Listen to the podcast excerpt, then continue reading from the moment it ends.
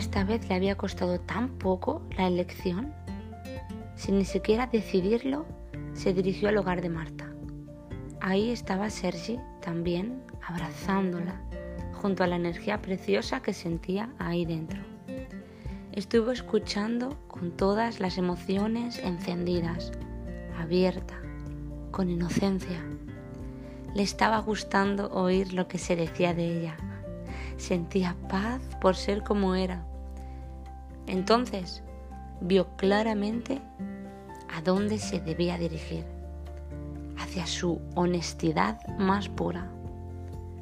Mil veces gratitud por todo, por existir, por compartir con gente bonita, por llorar, por reír, por tocar a Juanito y ver la adolescencia pasar rápido, por temblar, por salir.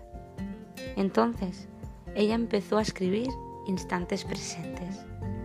Uno de ellos lo mostró al mundo y sintió una pequeña liberación, como aire fresco que entra directo a los pulmones.